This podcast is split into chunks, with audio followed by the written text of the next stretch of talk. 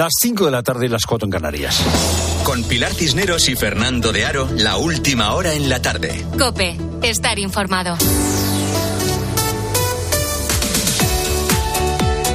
Muy buenas tardes a la gente, gente.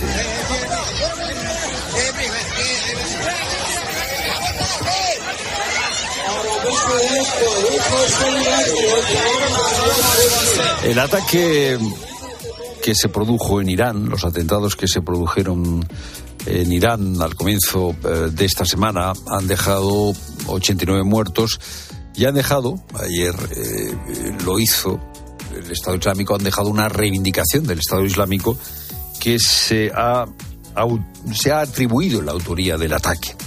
En las últimas horas el ministro de Interior iraní, Ahmad Bahidi, ha destacado que han encontrado pistas útiles sobre los responsables de este ataque, un ataque que se producía eh, cuando se celebraba el cuarto aniversario de la muerte de Soleimani, que fue uno de los generales más importantes de Irán.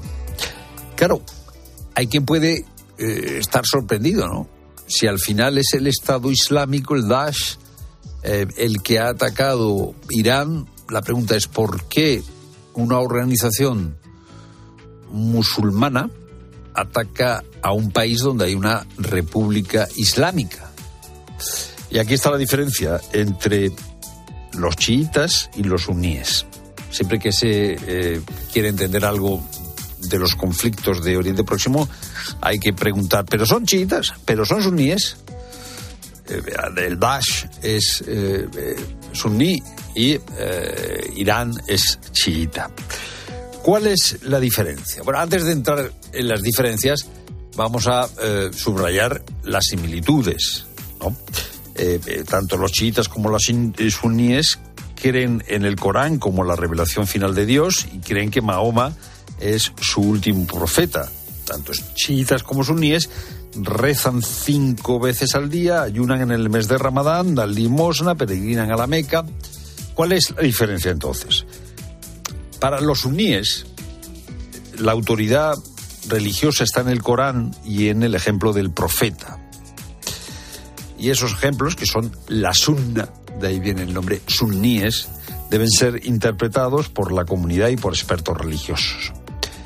Los chiitas, que no siguen la sunna, lo que hacen es eh, seguir el Corán y dentro del Corán distinguen el sentido externo y literal del Corán y el sentido interno del Corán. ¿La diferencia es entonces solo religiosa entre chiitas y suníes? Pues no, no es solo religiosa. En realidad, la división surgió muy al comienzo del Islam. Los eh, chiitas son los seguidores de Ali y los suníes son eh, los seguidores de la otra facción que se enfrentaban, las dos facciones que se enfrentaron cuando murió Mahoma. Hay quien dice que la diferencia entre chiitas y suníes es simplemente una diferencia de lucha por el poder.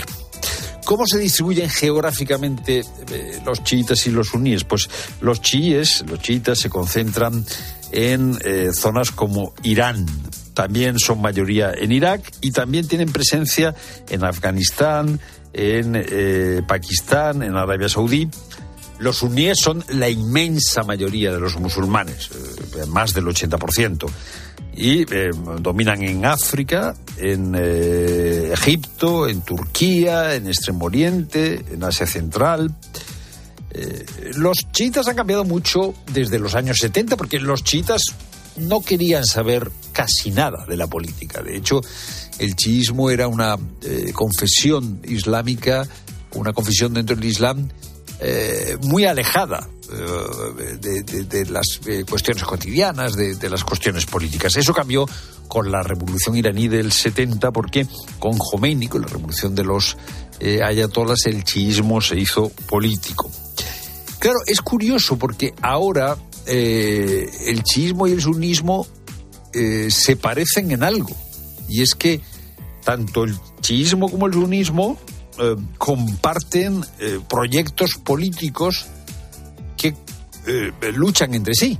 Es decir, volvemos a, la vieja lucha que ya se produjo en la época de la sucesión del profeta y ahora, más que una lucha doctrinal, es una lucha por expander la influencia de unos y de otros y eso explica en gran parte lo que sucede en los países de mayoría musulmana, esa lucha y lo que sucede en cierta parte del mundo. Es lo primero que quería contarte, pero no lo único, porque empieza uno de los fines de semana con más tráfico en las carreteras españolas. La Dirección General de Tráfico espera 3 millones de desplazamientos durante este fin de semana de Reyes. Nos vamos en este momento hasta la Dirección General de Tráfico para saber cuál es la situación en las carreteras. Jaime Orejón, buenas tardes. Muy buenas tardes. Hasta ahora pendientes de un accidente en Madrid, en la A42 en Fuenlabrada, en sentido entrada al margen de este accidente. Destacamos complicaciones en Madrid de salida por la 3 en Arganda del Rey en 4 en Pinto, en Barcelona en la P7 en Barberá del Vallés en dirección Tarragona, en Granada de entrada por la GR30 en Maracena y también en Álava la 1 en Lopidana en dirección Pamplona. Además, mucha precaución porque la nieve, la nieve comienza a complicar carreteras principales, la A6 y la AP66 en Asturias, Lugo y León y 22 carreteras de la red viaria secundaria. Murcia, Comunidad Valenciana y Cataluña son las primeras comunidades en establecer como obligatorio el uso de mascarillas en los centros sanitarios. La tasa de incidencia de la gripe ya ha aumentado un 75% en estas Navidades y desde Sanidad se ha pedido eh, al resto de autonomías que implanten esta misma medida mientras dure el pico de la epidemia. Carlos Galindo es médico de familia y coordinador del Centro de Salud Murcia-San Andrés. La gente no es que se haga muchos test, pero la gente que se hace test pues está dando positivo la, la gripe A y el COVID quizá un poco menos, pero son las dos infecciones que, que están ahora casi todo víricas que estamos teniendo y, está aumentando la, la presión asistencial.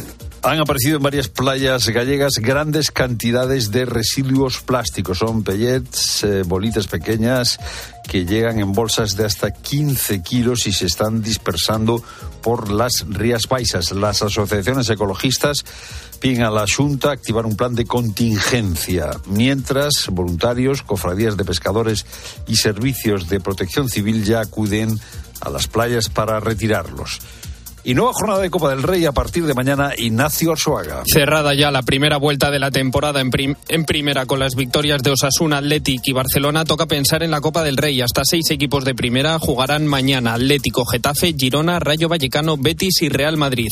El entrenador del conjunto merengue, Carlo Ancelotti, ha dejado claro que lucharán por este título como si fuera cualquier otro que hacemos un partido serio, eh, listo para luchar, competir, como siempre. Yo creo que en este sentido no tengo dudas, tengo mucha confianza. El equipo en este momento está enchufado, motivado, estamos muy bien focalizados en el partido de mañana y sobre todo en esta competición que, como he dicho y repito, nos ha dado mucha, mucha felicidad el año pasado.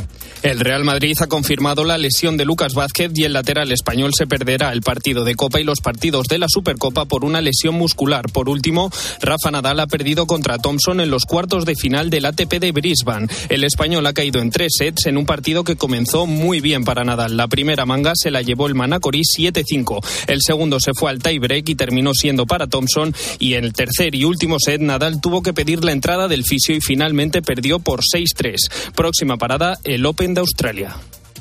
Y ahora, tu gobe más cercana. Pilar Cisneros y Fernando de Aro. La tarde.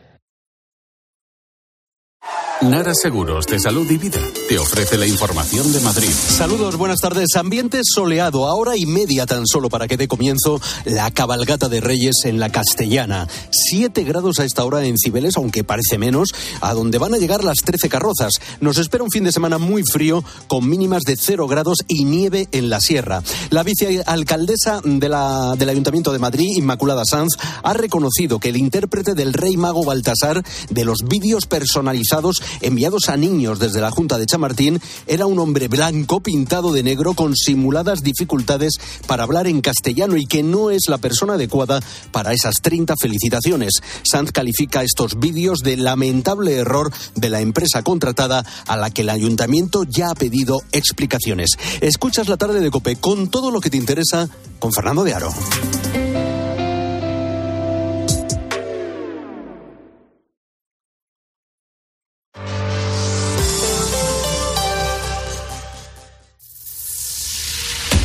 Escuchas la tarde. Con Pilar Cisneros y Fernando de Aro. Cope, estar informado.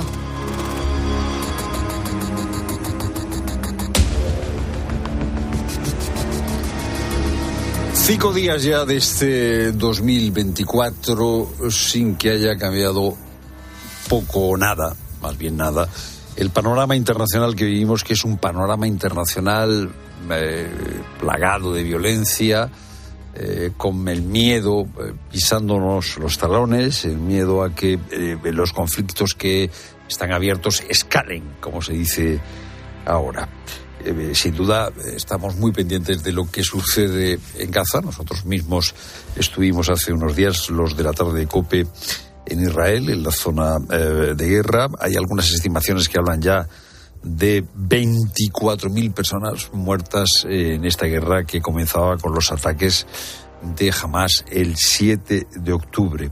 El grupo terrorista sigue teniendo secuestradas alrededor de 200 personas. Tres de ellos eh, son familiares de Mayan Sigal Koren. Y no sabemos nada, si están en el mismo lugar que estuvieron o están en la misma condición o no, no sabemos. Jamás dice que no va a seguir la negociación, así que estamos muy preocupados.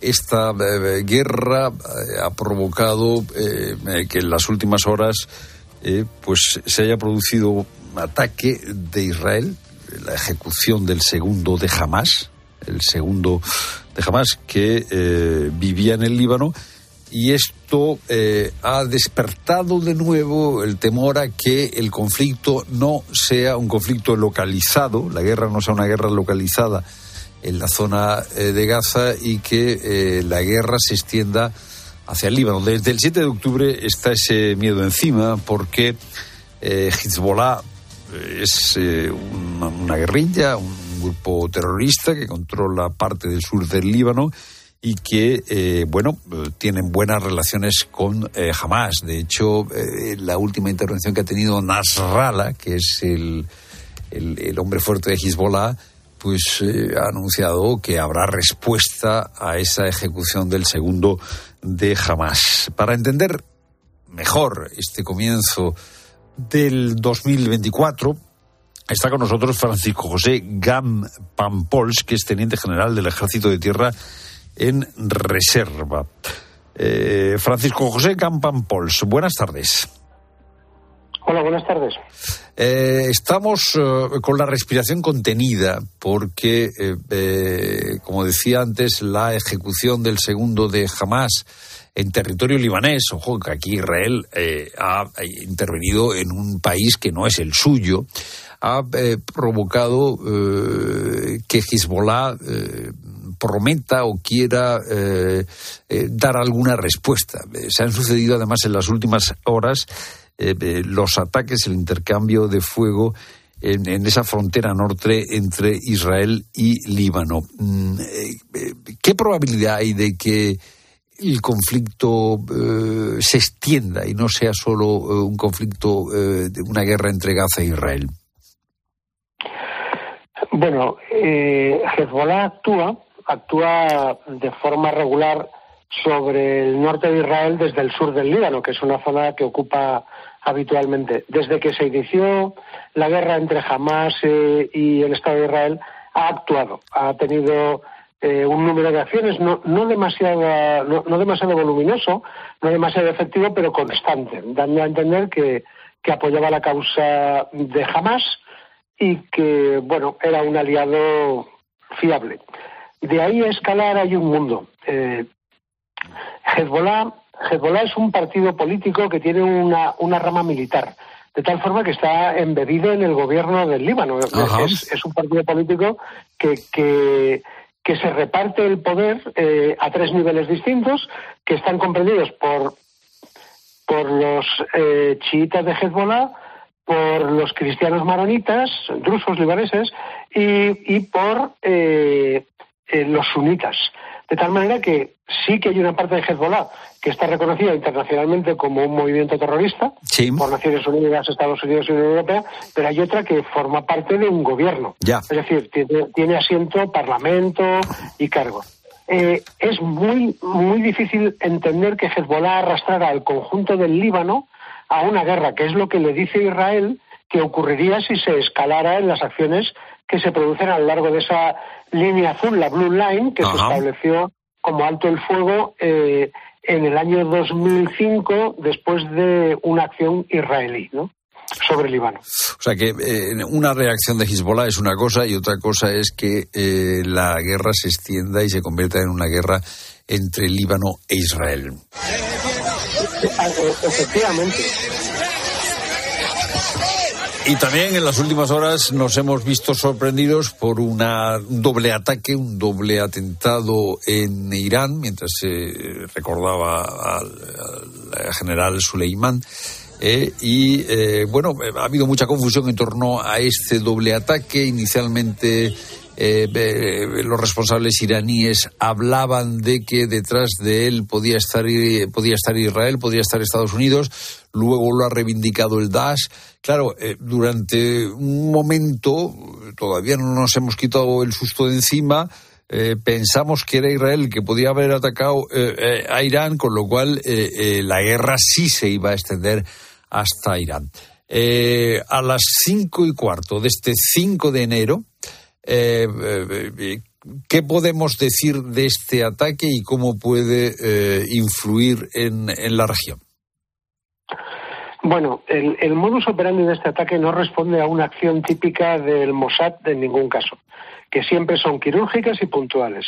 además, ha habido una, una atribución explícita del Daesh Khorasan, el equivalente al Estado Islámico en Afganistán y lo ha sido porque se celebraba el cuarto aniversario del asesinato de Soleimani eh, que se había producido en Damasco eh, utilizando unos drones de Estados Unidos, autorizado por el presidente, en aquel momento el presidente Trump, ¿no?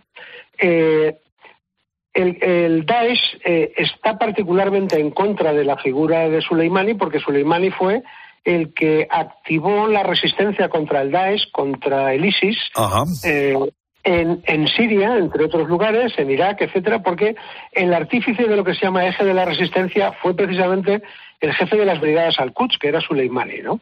Ese fue uno de los motivos por los que además eh, supongo que se considera un blanco de, alto interés por parte de Estados Unidos y se eliminó.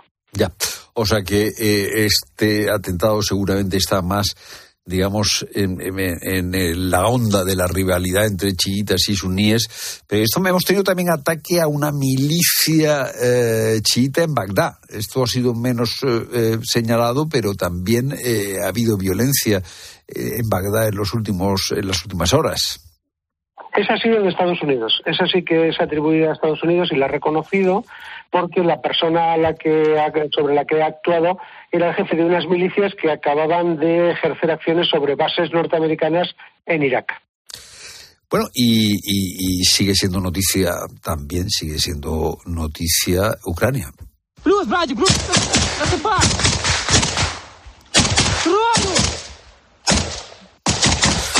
Rusia ha lanzado más de 40 ataques con misiles y drones en Ucrania en una semana. Estamos en, el corazón del invierno, no esperamos avances. La guerra cumplirá mm, dos años eh, enseguida, eh, eh, a finales de, febrero, y nos hemos olvidado, nos hemos olvidado de esta guerra. ¿Va a ser una guerra que se congele por mucho tiempo, mi teniente general? No, no, no, bueno, no, no nos hemos olvidado. Lo, que pasa es que la, dictadura de los medios hace que ahora se coloque en primer plano el conflicto entre Israel y Hamas, ¿no?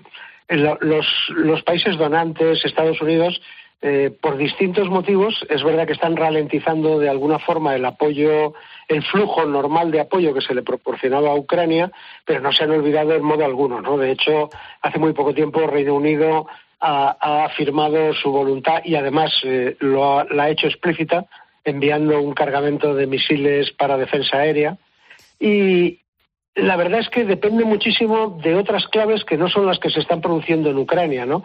Es que se van a, se van a dar elecciones, unas muy importantes en Estados Unidos, luego va a haber otros países que tienen influencia directa y que también se, se van a ver sometidos a presiones internas, de tal manera que Ucrania sí que está padeciendo de alguna forma una sensación de, inestabilidad respecto a, cuán firme es la voluntad de apoyo continuado. ¿no? Eso ah. es lo que sí que es definitivo. Ya, y hay una victoria de Trump en las elecciones de noviembre, que están a la vuelta de la esquina en Estados Unidos, significaría un giro. Pues eh, significaría más incertidumbre, ¿no? Porque yo creo que el presidente Trump no ha sido previsible nunca y en este conflicto lo único que ha dicho es que lo acabaría en un día. Pero claro, eso es una afirmación un poco compleja. Hemos eh, sabido hoy que la inflación en la zona euro eh, ha repuntado al 2,9.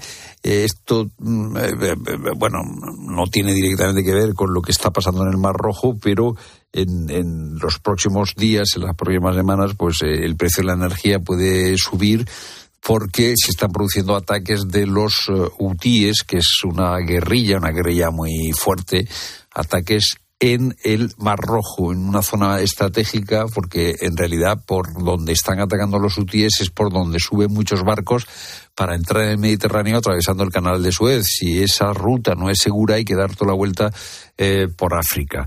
Eh, está Irán detrás de esta situación y eh, veremos cómo se produce una nueva crisis de, los suministros por, la tensión en el Mar Rojo? Bueno, Irán sí está detrás de lo que está ocurriendo porque las milicias hutíes, eh, como bien ha dicho, son un proxy, son un elemento interpuesto que utiliza Irán porque la, la capacidad armamentística que tienen las milicias hutíes es iraní los misiles balísticos que utilizan, los misiles crucero, los buques de superficie, incluso un dron marino que un dron de superficie que ha utilizado se lo proporciona Irán. ¿Hasta qué punto Irán quiere ser responsable directo de lo que ocurra en Bab el Mandeb? Yo creo que no. Yo creo que lo que está haciendo es ganar posición en el tablero de Oriente Medio porque quiere ser una figura una figura que se tenga en cuenta siempre en las soluciones. Ya pero no todos los buques que están entrando en el Mar Rojo son atacados. Si se da cuenta, hay solo determinadas navieras y no van dirigidas a Israel que están siendo atacadas, pero por ejemplo, eh, los buques que pertenecen a COSCO, que es la principal naviera china, no ha sido atacado ninguno y circulan abiertamente, claro. O sea, es un ataque selectivo. Eh, nos hemos olvidado un poco en los últimos tiempos de China, hay elecciones presidenciales, hay elecciones en Taiwán eh, la China nacionalista, yo no sé si ya se le llaman China nacionalista de Taiwán, claro, eh, mm, eh, Beijing, Pekín quiere que Taiwán entre en su órbita, ya veremos cuál es el resultado de las elecciones. Si pierden los pro comunistas, podría haber ahí una escalada, o sea, podemos ver tensión militar entre China y Taiwán solo la veríamos, solo veríamos una escalada militar si Taiwán decidiera declarar abiertamente su independencia. Eh, este, tema, este es un tema muy delicado porque es que Taiwán no está reconocido eh, como país independiente más que por un número muy limitado de países, que además va decreciendo pues porque la influencia china crece, ¿no? Hay un reconocimiento explícito por parte de Estados Unidos de, que hay una sola China. Otra cosa es cómo considere o cómo utilice eh, la situación de Taiwán pues para hacer valer sus intereses en el concepto Asia-Pacífico e Indo-Pacífico, ¿no? Porque aquí no se dirime solo lo que ocurre en Taiwán, sino eh, la hegemonía en la segunda mitad del siglo XXI en, el mundo, ¿no? Eh, ¿no? ¿no? es probable, salvo que haya una, una escalada política muy llamativa, como la declaración unilateral de independencia de Taiwán que China quisiera intervenir militarmente. Yo creo que China sigue ejerciendo lo que se llama la paciencia estratégica, ¿no? Ya. Ella tiene tiempo para permitir que, vaya madurando y que en su en su visión sinoísta del mundo eh, Estados Unidos es una potencia decadente y China es emergente. Eh, hemos hablado de las elecciones en Estados Unidos, de la guerra en Gaza, de la guerra en Ucrania, de la situación de Irán, de la posición de China y Taiwán. Mm, nos falta algo importante por, eh, eh, eh, bueno, hay muchas guerras, hay muchos conflictos, hay muchas tendencias internacionales, la migración, las sequías en África. ¿Subrayaría algo más, mi teniente general? Sí, una cosa muy importante para nosotros y que siempre queda en segundo plano que es el Sahel. Para España es, es extraordinariamente, para España, para la, ribera sur del Mediterráneo europea y norte de África, es extraordinariamente importante lo que está pasando en el Sahel. El nivel de, inseguridad creciente, de estados fallidos o semifallidos, la penetración que está teniendo el salafismo yihadista, eh, es un fenómeno de una repercusión extraordinaria al que no le prestamos la debida atención. Y cuando se la queramos prestar, probablemente sea tarde, ¿no? Francisco José Gampampols, teniente general del Ejército de Tierra en Reserva, gracias por ayudarnos a comprender un mundo cada vez más complejo, pero un mundo que está cada vez más cercano. Eh, de todos los conflictos de los que hemos hablado, tenemos eco en el día a día. El Mar Rojo hace subir el precio del petróleo, eh, la cadena de suministro se puede ver afectada, eh, la cuestión de, Ucrania ya sabemos las consecuencias que tiene. el mundo está cada vez más cerca de casa. Muchas gracias, eh, Francisco José Gambampols, por estar con nosotros. Gracias a ustedes. Buenas tardes.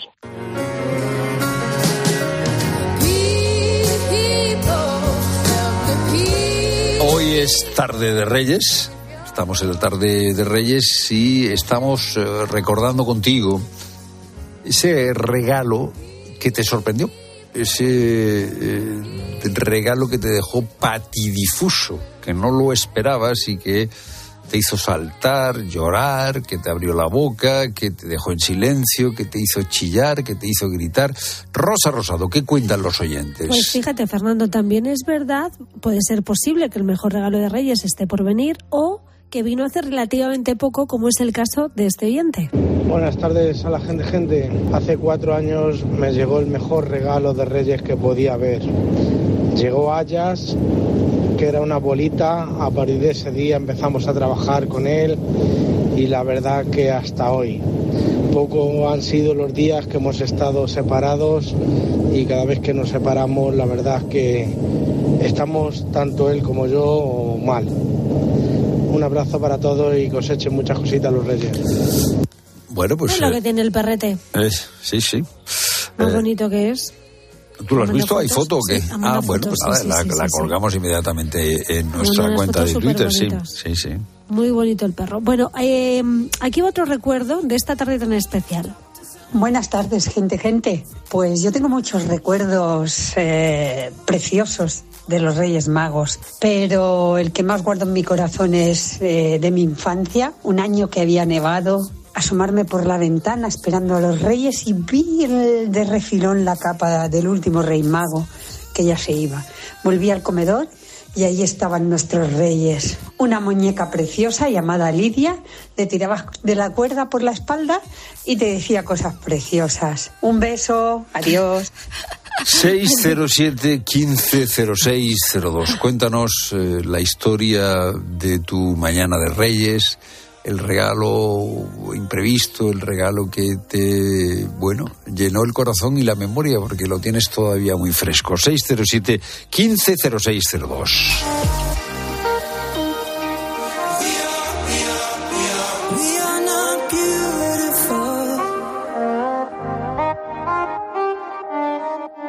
Escuchas la tarde. Con Pilar Cisneros y Fernando de Aro. Cope, estar informado. Vamos a ir a la DGT, la Dirección General de Tráfico.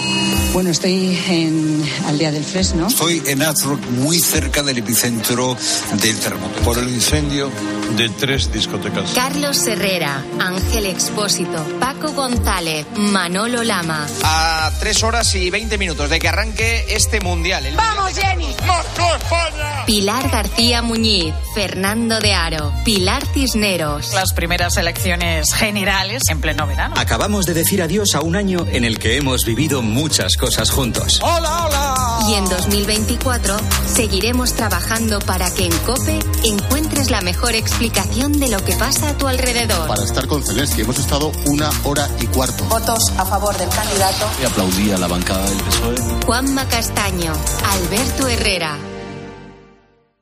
Por fin llega el fin de semana. No dejes que ese dolor articular te impida disfrutar de él. Por un fin de semana sin dolor con Ibudol de Kern Pharma. Al dolor de cabeza, ni agua. Al dolor muscular, ni agua. Y al dolor articular, ni agua. Ibudol es el primer ibuprofeno bebible en formato stick pack para aliviar el dolor rápidamente, con agradable sabor y sin necesidad de agua. Al dolor, ni agua. Ibudol tenía que ser de Kern Pharma. Lea las instrucciones de este medicamento y consulte al farmacéutico. Por mucho que quieras, no puedes sustituir los calcetines con renos bordados que te ha regalado tu suegra por Navidad. Sí, los mismos que los del año pasado. Pero con línea directa, lo que sí puedes sustituir es tu vehículo. Y no solo por robo o siniestro, sino también en caso de avería. Cámbiate ahora y te bajamos el precio de tu seguro de coche, sí o sí. Ven directo a lineadirecta.com o llama al 917-700-700. El valor de ser directo. Consulta condiciones. Escuchas la tarde. Y recuerda, la mejor experiencia y el mejor sonido solo los encuentras en cope.es y en la aplicación móvil. Descárgatela. ¿Eres profesional de la construcción y la reforma? En Leroy Merlin te ayudamos a llevar a cabo cada reforma con éxito, haciendo tus compras más fáciles, con una gran variedad de productos y todo el stock que necesites disponible bajo pedido, para que tus proyectos sigan siempre adelante. Si eres profesional, únete al Club Pro y descubre muchas más ventajas. Leroy Merlin, ahora somos más pro. Si lo que te separa del universo digital de tus hijos son puertas que todavía están cerradas, ¿cuántas estás abriendo?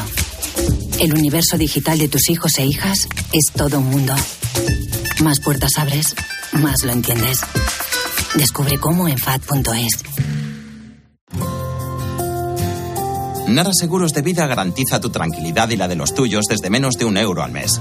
Asegúrate con un mínimo de capital de 20.000 euros. Con posibilidad de ampliar capital y coberturas de forma flexible para que tu precio también se adapte a tus necesidades. Infórmate en naradigital.es o llama al 91 387 4199. Vive como imaginas, vive con tranquilidad. Lo que te interesa saber te lo cuenta Pilar García Muñiz a mediodía. ¿Sabes o sabemos, me incluyo, realmente lo que nuestros hijos o hijas están viendo en su teléfono móvil? ¿Qué contenidos ven o con quién están contactando? Controlar absolutamente todo lo que ocurre en el teléfono de nuestros hijos es una misión no solo casi imposible, sino que puede ser también contraproducente si no se gestiona bien. De lunes a viernes de 1 a 4, solo en Mediodía Cope encuentras las claves de todo lo que te rodea.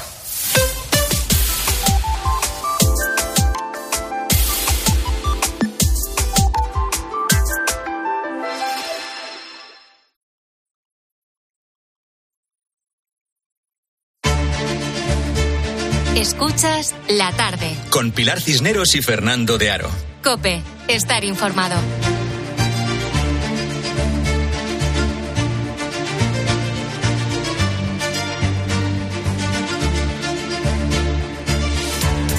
Estos días ha nacido un nuevo partido, Izquierda Española. En ese partido está encuadrado eh, eh, Francisco Igea, que fue representante de la corriente crítica de Ciudadanos, que sigue siendo procurador en las Cortes de Castilla y León. Francisco Igea, buenas tardes. Hola, muy buenas tardes. Eh, ¿Qué es Izquierda Española? Pues sorprendentemente es un partido que pretende eh, representar eh, pues, los intereses a la izquierda eh, del Partido Popular, de entre una izquierda amplia, y que eh, pretende conjugar estas dos palabras, bueno, pues que eh, parecen un oxímoron, ¿no?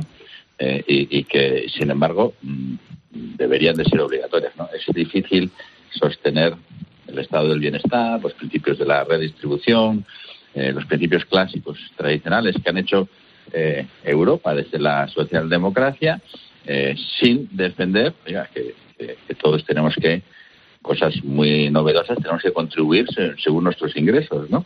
Eh, y por tanto, quien pretende la secesión fiscal, quien pretende la secesión de, del territorio de los ricos para que ellos recauden sus impuestos, no defiende una política de izquierdas. Eh, quien pretende eh, mantener el privilegio del cupo y de las eh, esencias eh, nacionalistas está en contra de la igualdad y, y lo que decimos es que es la nación la nación española la que nos hace ciudadanos y la que sostiene eh, eh, los principios pues, de, de, Estado del Bienestar y de la socialdemocracia clásica que, que, que mantienen nuestro modelo de sociedad. Y eso es más o menos, en resumen, lo que pretendemos.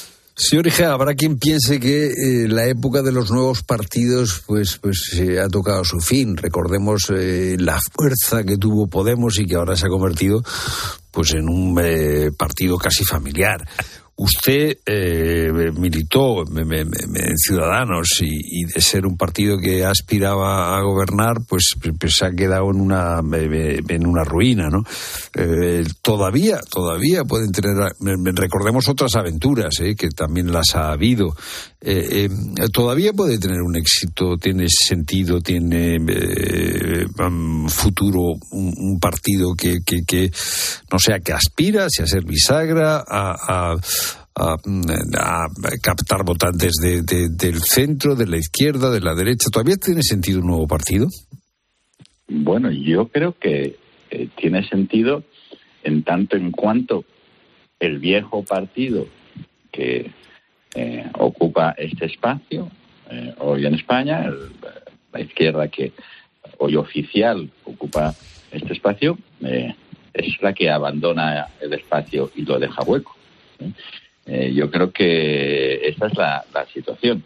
La situación es que eh, hay un espacio político, que es el de quienes defendemos, mire, mm, eh, los ciudadanos tienen que llegar tan lejos como su esfuerzo, su capacidad les lleve, pero tenemos que eliminar el nacimiento, el privilegio del nacimiento, el privilegio de, de la herencia para conseguir que esto funcione y por eso necesitamos un servicio público eh, en sanidad, en educación, que elimine esas diferencias, que apueste por la igualdad, una España que apuesta eh, por la igualdad y, el partido que defendía esto está apoyando el privilegio, la secesión, eh, una cosa tan pintoresca como que en un acuerdo tú firmes que tienes que hacer tanta inversión del Estado como PIB tenga la comunidad autónoma. Es decir, vamos a darle más a los que más tienen.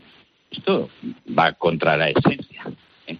de, de, un partido que se dice de, izquierdas. Y por tanto, no tendría sentido si la izquierda oficial, por así decirlo, eh, estuviera haciendo su trabajo, pero es que no lo está haciendo. O sea que no, solo no lo está haciendo, sino está trabajando a la contra. O sea, izquierda española, digamos que sería el, el viejo PSOE, simplificando mucho. pero sin corrupción, el viejo soy, pero sin corrupción. nacer proclamándose viejo no es una buena idea. No, pero nacer enlazándose con una cierta tradición, pues hombre, también le da uno fuerza, ¿no? bueno, ahí, ahí, ahí estamos, ¿no? Yo lo que queremos eh, eh, es un movimiento, yo creo que es suficientemente amplio a, intentar defender, ya le digo, algo que era esencial para el Partido Socialista en sus tiempos, o que era esencial para quienes estaban en el entorno pues, de la socialdemocracia, que se llama la izquierda clásica, y, de lo que ha sido generar la construcción de Europa. ¿no? Europa se construye sobre el Estado de Derecho, eh, contra la polarización, y eh, construye además un espacio de protección, de bienestar común, un Estado que es lo que caracteriza a Europa. Y eso se hace con solidaridad, se hace eh, con impuestos progresivos, se hace eh, desde lo común y no se hace exaltando lo particular y exaltando el privilegio. El problema del PSOE es que ahora eh, pues ha pasado de cantar la internacional a la plurinacional. Claro, el resultado no es el mismo. ¿Con qué partidos pactaría Izquierda Española? Imaginemos que después de las elecciones eh, eh, europeas tienen ustedes un formidable resultado, que consiguen presentarse en algunas comunidades autónomas o incluso para la próxima legislatura que no sabemos cuándo se iniciará en el Congreso. Eh, eh, ¿Ustedes estarían, mm, eh, digamos, tendrían vocación de bisagra o, aparte de, del ideario este que nos relata, digamos, que son los principios socialdemócratas, si no lo entiendo mal, luego, claro, en, en, el juego diario de la política, que usted conoce bien, porque tiene experiencia en Castilla y León, ¿con quién estaría como de izquierda española? yo creo que lo primero es que no se nos caiga el cántaro de leche. ¿Eh? Ya. Todo, esto es, eh, es muy, muy a largo, pero cuando uno eh, milita en un partido político, yo siempre lo he entendido, lo que pretende es, es llegar lo más lejos posible con su programa, con su idea de país. ¿no? Porque si no hace un tintank, quiere decir que Esto, esto fue un think tank, Jacobino ha sido un think tank durante tres años y ahora quiere ser un partido. Partido para llevar lo más lejos posible eh, estas ideas. Hombre, es complicado ¿eh? ahora mismo el panorama. ¿Por qué? Porque el panorama está muy condicionado por la capacidad de decisión eh, y la capacidad de decisión, sobre todo, eh, del PSOE al nacionalismo y la capacidad de decisión del nacionalismo. Pero es evidente, y yo he gobernado dos años y medio muy difíciles en esta comunidad con el Partido Popular y hay pocas personas sepan mejor que yo lo difícil, lo inviable de gobernar con un partido que no quiere cambiar, ni regenerar, ni hacer nada. Por tanto, mm, nuestro, nuestra aspiración es a construir eh, una mayoría en torno a nuestras ideas. Esa es una mayoría eh, de izquierdas. Pero es una mayoría que no puede admitir, que no puede admitir de ninguna manera, y es esa condición sine qua non, eh, la imposición del privilegio y de la secesión. Es que eso va eh, eso rompe, eh, romper la caja única de la seguridad social, admitir, como ha admitido el Partido Socialista y el Partido Popular, ojo, porque está admitido el Partido Popular, que eh, el País Vasco no contribuya a la caja común de la seguridad social, como estamos contribuyendo los demás con impuestos, para, para tapar el agujero de, las cotizaciones, que se le dé un privilegio de 4.000 millones de euros, el quien hace eso está proponiendo eh, que sean los ciudadanos de las comunidades con menos renta los que sostengan las pensiones más altas de las comunidades más ricas. Eso va contra. Eh, eso nosotros no lo podemos admitir. Nosotros con quien no pactaríamos seguro es con el PNV. Ya. No pactaríamos seguro con la burguesía de Junts. Con eso es seguro que no pactaríamos. O sea, es una fuerza de izquierdas que buscaría pactos con la izquierda. Eh, Francisco Igea, muchas gracias por estar con nosotros y mucha suerte con este nuevo partido.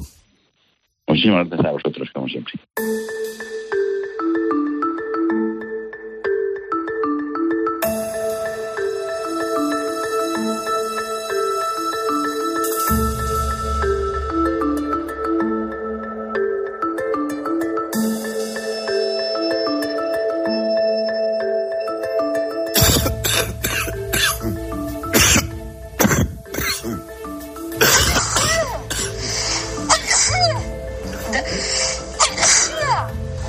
Esta es la banda sonora de estas Navidades. La gripe se ha disparado en la última semana un 75%. Sanidad ha convocado para el lunes una reunión urgente con todas las comunidades autónomas para tomar medidas eh, y hacer frente así a la oleada de contagios por virus respiratorios. Y ya estamos otra vez en la polémica sobre si se debe o no utilizar la mascarilla en residencias de ancianos y en los centros sanitarios.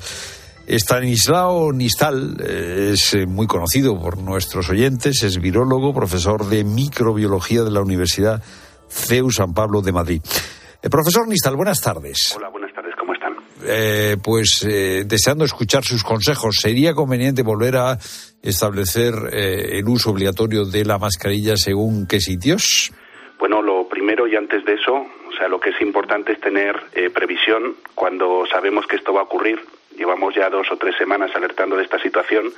Lo que no se puede es a última hora poner o comentar este tema de las mascarillas. Esto es algo que se puede prevenir antes de que esto ocurra, o por lo menos reducir todo este impacto que está teniendo, tanto a nivel de los hospitales como a nivel de las infecciones. Eso para empezar. o sea, que había que haber hablado de mascarillas hace tres semanas. Pues sí, ahora, bueno, pues sí, ahora ya tenemos el, el tren encima y esto es lo que hay. Sí. Pero, pero hace falta una planificación que, que bueno, pues eh, como siempre, pues puede llegar tarde y, bueno, pues, eh, pues ahora pechugar para, con ella para encima. Ya.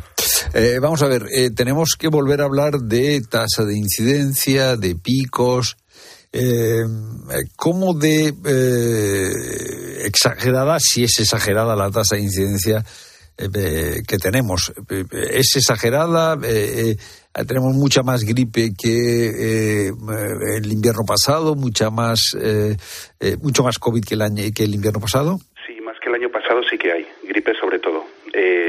pero lo preocupante no es eh, cuánta es la incidencia, lo preocupante es cuántas personas terminan en el hospital, colapsan el sistema de atención primaria y cuántas personas pueden llegar en los próximos días a un hospital y comprometer pues el número de personal que está destinado a una cosa, eh, comprometerlo para hacer otra cosa, ¿no? Eh, eso es, eh, ahí es donde está el, el quid de la cuestión y quizá el año pasado no fue tan tan potente como lo que estamos viviendo ahora y esto es algo parecido que ha ocurrido antes de la pandemia y que bueno pues ahora lo estamos viendo con los ojos que realmente deberíamos de verlo. Es un problema, hay que solucionarlo. Ya, vamos a ver, esto se podría haber solucionado en parte si nos hubiéramos puesto la vacuna de la gripe y del COVID. O sea, ¿cómo, cómo estarían las cosas si eh, la vacunación la vacunación hubiera sido más intensa? La, la vacuna de frente a la gripe no es el mejor remedio para prevenir eh, la infección. Eh, las medidas como la mascarilla, la distancia, la ventilación, el lavado de manos eh, reducen, se sabe, eh, reducen de manera muy muy grande no solamente la gripe, sino todos los virus de transmisión respiratoria. Eh, la vacunación lo que va a conseguir o lo que conseguiría si tenemos unas tasas, unas tasas aceptables es el reducir el impacto a nivel sanitario. Eh, cuántas personas terminan en urgencias o cuántas personas pueden terminar en la UBI. Eh, ahí es donde quizá todavía no hemos interiorizado el valor de la, de la vacuna y- y- y por qué tenemos que vacunarnos, ¿no? Eh, decía usted, mascarilla, lavado de manos, eh, ¿qué mascarilla? Eh, la quirúrgica, la FPP, no, ¿cómo era? La FP2, sí, la 3, eh, ¿qué, qué mascarilla? Pues eh, lo que hemos vivido lo mismo eh, durante el- la COVID, ¿no? El- hemos visto, pues, eh, cuando estamos, si yo soy una persona que tengo, pues, problemas eh, de riesgo de que si pillo la gripe, pues voy a tener problemas, eh, pues bueno, me, me cuido en salud eh, usando una, FP, una FFP2, por ejemplo. Si estoy infectado, pues lo mismo, trato de quedarme en casa, trato de cuidarme, si tengo que salir, pues, pues lo que tenga a mano, una, una quirúrgica, pero cuanto más sea el, ese grado de protección, pues ya hemos visto durante la pandemia, voy a tener más dificultad de respirar si la llevo todo el día, o, o voy a reducir, no totalmente, voy a reducir lo- mi exposición a los virus. ¿Le veo a usted preocupado por la presión sobre el sistema sanitario? No, hombre, es que es, es que es una cosa que es, eh, joder, me parece que volvemos otra vez a, a, a lo mismo, ¿no? Y, sabiendo lo que hemos pasado y con todo lo que se ha dicho, la necesidad de coordinar políticas de, de Ah, salud pues pública, estamos ¿no? igual, eh, estamos igual que, que- que como si no hubiera habido una pandemia, porque tenemos un comité eh, interterritorial el lunes, ya hay comunidades autónomas que dicen que sí a la mascarilla, otras que dicen que no, o sea, esto parece que no, no, no hemos aprendido nada. Sí, sí, efectivamente, ¿no? Y a la hora de planificar, sobre todo, el, no sé, estaba viendo esta mañana las noticias en la tele Sí. y esto era algo secundario en comparación con otras noticias, que no digo que no sean importantes, pero por ejemplo, pues eh, un organismo de que coordine todas las políticas de salud pública Ya. eh, es algo que es imprescindible y que estamos se, se está mareando la perdiz durante mucho tiempo y no se está haciendo nada. Entonces ahora quizá en este momento pues a lo mejor es hora de levantar la voz y bueno pues que, que la salud es importante que y alguien que la coordine que, que sea capaz de tener estas iniciativas ¿no? de, de, fomentar la vacunación, de fomentar medidas de, higiene o de, prevención sobre todo en estos momentos pues es lo importante. Hombre, hay una cosa que es llamativa, ¿no? Que estamos más preocupados por la gripe casi que por el COVID, o sea, que ya se ha gripalizado absolutamente el COVID. Sí, no, en ese sentido, pues, eh, y por los datos también de, de incidencia, parece que el Sí. COVID sí que sigue ahí, sigue ahí, sigue afectando a, a personas, sobre todo mayores, pero este año es la gripe, ¿no? La gripe A, sobre todo, eh, la que está impactando. Entonces, eh, es conveniente vacunarse para que no sea tan grave, pero hay que ah, m- m- rescatar las eh, prácticas que habíamos eh, aprendido que de pronto se nos han olvidado inmediatamente y queremos eh, que los políticos se pongan de acuerdo. ¿Tiene algún sentido que se pongan de acuerdo ahora o ya no hay nada que hacer? Claro que sí, claro que sí, a- de cara a este, a lo que estamos viviendo ahora y de cara Sí. al futuro. Es muy importante que se pongan de acuerdo, que, que no es un tema político, es un, un tema de, de salud de todos.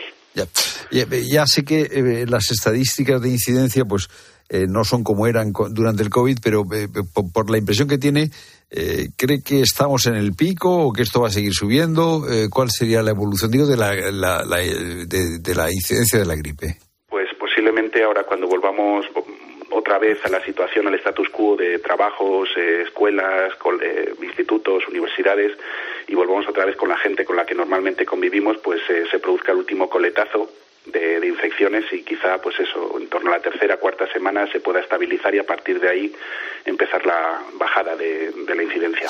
Pues nos quedamos con esa eh, petición que hace Stanislao Nistal, no olvidarnos de lo que aprendimos en la pandemia y, hombre, que los políticos se pongan las pilas, hombre, que esto podía haberse, eh, eh, digamos, eh, eh, prevenido de alguna manera con anticipación y que no vuelvan otra vez a lo de siempre, que si mascarilla sí, que mascarilla no, mandando mensajes contradictorios. Stanislao Nistal, como siempre, muchísimas gracias, virólogo y profesor de microbiología de la Universidad CEU San Pablo de Madrid. Muchas gracias. Que tengan buena noche, Reyes. Igualmente.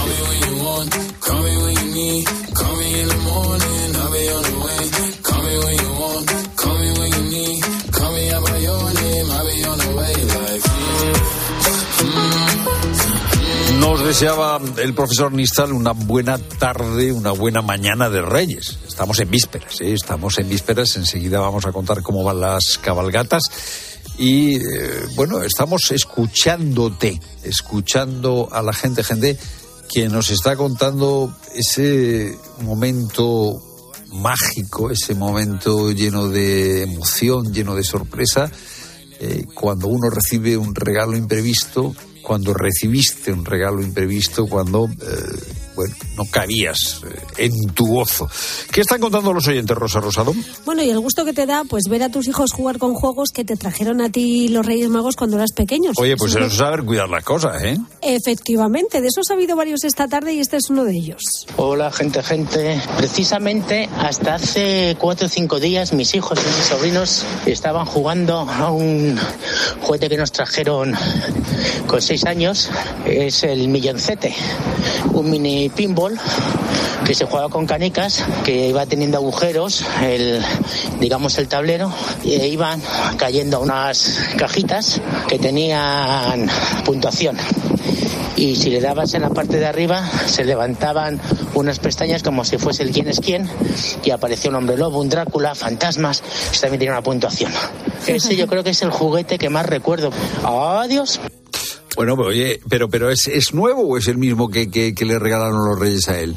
Yo supongo que es el que le, regal, le regalaron los reyes a Pues tiene mérito este oyente porque conservar eso eh, significa que es un hombre que cuida mucho las cosas. El milloncete, no me suena de nada este A mí juego, tampoco. fíjate tú.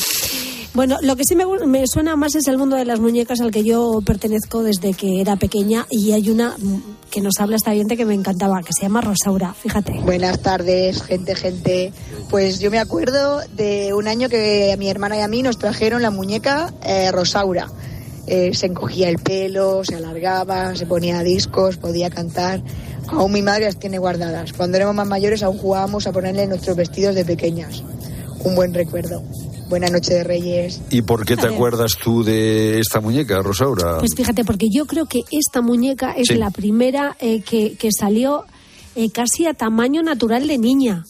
Ah, que Yo te- no, yo no la tuve nunca, pero yo Ah, que era como un la bebé tenía. la muñeca. No, no, no, era como tú de alta. Yo, como yo, me refiero. Ah, como un adulto. Como un adulto, era una, sí, sí, era, era muy alta. Ya, esta- ya. era- no era una muñeca pequeña de cogerla en brazos, no, no, no, no, era casi de alta como yo. Y tú que has sido muy de muñecas, que, que- ¿cuál es el ranking de muñeca? ¿La Barbie? eh, eh, o- Yo he sido, de- yo he sido de Nancy, he sido de Barriguitas, he Ajá. sido de, de Heidi, que la Ah, sí. Heidi todavía la, la, la conservo en casa todavía, la ya, Heidi. ya, ya. Sí, y sí, entonces sí, le cambiaba su vestidito. La, Era la época en la que la muñeca además venía algunas que le crecían el pelo, les, les dabas con una ruedecita por detrás en la espalda y le salía la melena o se la encogías. Entonces, ¿Y con quién jugabas tú la muñeca? con las amigas, Ah, sí. Eh, claro, con allí, las amigas. allí en el pueblo. O, o- En el pueblo, claro. Ya. En Bueno, el pues pueblo. nada. Qué Eh, gusto, las muñecas, qué buenos ratos, oye. eh, sí, ¿no? Sí, sí, sí, sí. Hay gente que todavía tiene espinita clavada, Fernando. No en este caso de muñecas, pero sí con algo de lo que hemos hablado hoy esta tarde. Mira. Buenas tardes, gente, gente. Eh, yo siempre he querido una cocinita y año tras año yo esperaba mi cocinita y, esperaba que los reyes me trajeran la cocinita, pero la cocinita nunca llegó. Hoy tengo 55 años y, y nunca llegó la cocinita. Por eso ahora cuando mi madre dice que en casa no se pasa hambre porque cocina mi marido, la miro así un poco del revés y pienso, pues ¿sabes qué? Haberme traído la cocinita.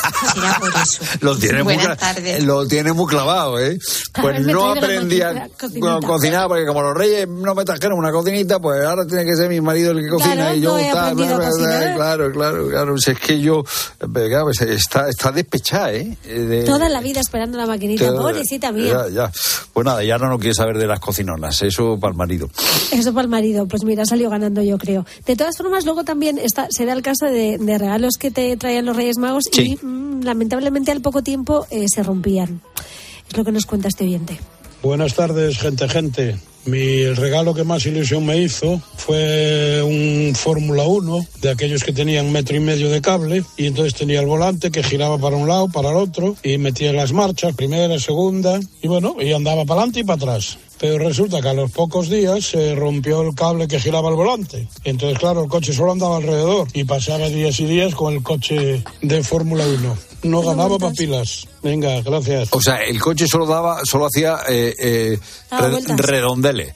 Efectivamente. Eh, eh, pero se le rompió. se le rompió el cable, pero entonces si se le rompió el cable, ¿por qué daba vuelta? No, no, no acabo de Pues entender. porque no podía ir ni para atrás ni para adelante. Ah, ya está, ya está, ya está. Ya el está. coche solo, le, solo gira Esto por sí da mismo. mucha pena y mucho coraje, ¿eh? O sea, Da yo- mucha pena, sobre todo cuando te hace mucha ilusión, ¿verdad? Claro, yo, yo me acuerdo un regalo muy sencillo, era un, un termómetro muy grande para, para eh, bueno, para, para medir la temperatura, claro, no un termómetro para saber si estaba enfermo. un termómetro. Ah. Y me duró un suspiro, porque crucé la calle, se me cayó, imagínate como eh, eh, todo, el- todo el mercurio por ahí vertido, eh, eh, lo, lo tengo clavado también yo esto, sí. Tampoco no es pero un aquello regalo para niños, también fue, te digo, fortu- Fernando. fue fortuito aquello, eh, o sea, Ya, quiero ya, decir ya. que no, que fue, que fue una, fue una torpeza mía, eh. Ojito con el mercurio. ¿eh? Oído en el mercurio, sí. Sí, desde luego que sí hay regalos, eh, desde luego que no se olvidan. Y algunos son un poco de niños, ¿eh? también te digo yo que con eso del mercurio no lo acabo yo de ver, lo de la temperatura. Pero bueno, bueno, pues eh, 607 15 0602. Cuéntanos ese regalo que te desbordó, eh, que, que, que, que te sorprendió, que, que, que, que todavía te acuerdas de la ilusión que te hizo. 607 15 0602. Estás escuchando La tarde de Cope. Y recuerda que si entras en cope.es, también puedes llevar en tu móvil las mejores historias con Pilar Cisneros y Fernando de Aro.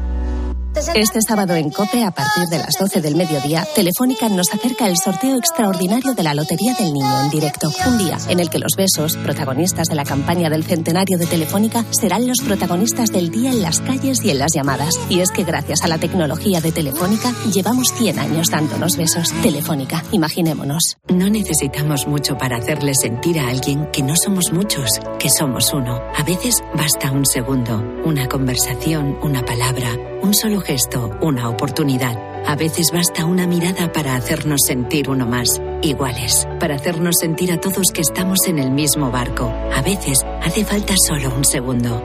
Si en tan poco tiempo se puede conseguir tanto, piensa en todo lo que hemos logrado en 85 años. 11, 85 años son solo el principio. Queridos Reyes Magos, hace ya 100 años que nos conocemos. Hace ya 100 años que imaginamos juntos. Que imaginamos a centímetros a aquellos que están a kilómetros. Que imaginamos más oportunidades. Sobre todo para aquellos que han dejado de creer en ellas.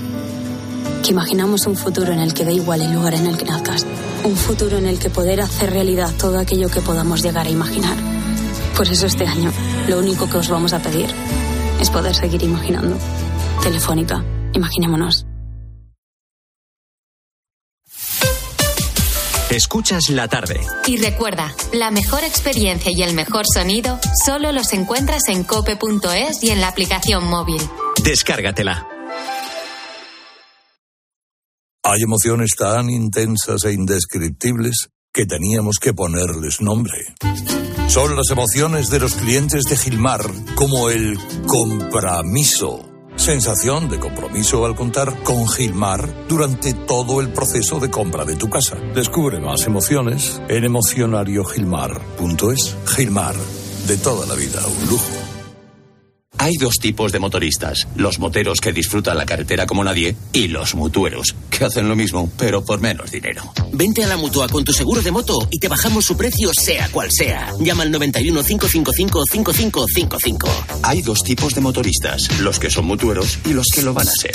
Condiciones en mutua.es. Esta Navidad te vas a quedar con todos tus invitados con los tomates Mar Azul. Bueno, con todos menos con tu cuñado, que seguro que conoce esta nueva variedad de tomates de color azulado. Mar Azul, sí Sí, mar azul. Mmm, rico y muy saludable con vitaminas C y B6, fibra, tomate mar azul. De Motril, de Hortícola Guadalfeo, los especialistas en tomates. En la Tierra somos más de 7.000 millones de personas y todos generamos residuos. ¿De verdad crees que el usar y tirar va a durar para siempre? En Sigaus damos nuevas vidas a un residuo tan contaminante como el aceite usado de tu coche. Sigaus, contigo somos economía circular. Los fines de semana en la radio. Empieza España. El deporte con Paco González, Manolo Lama y el mejor equipo de la radio deportiva. Has dado en el clavo. Los fines de semana todo pasa en tiempo de juego. Todo pasa en Cope.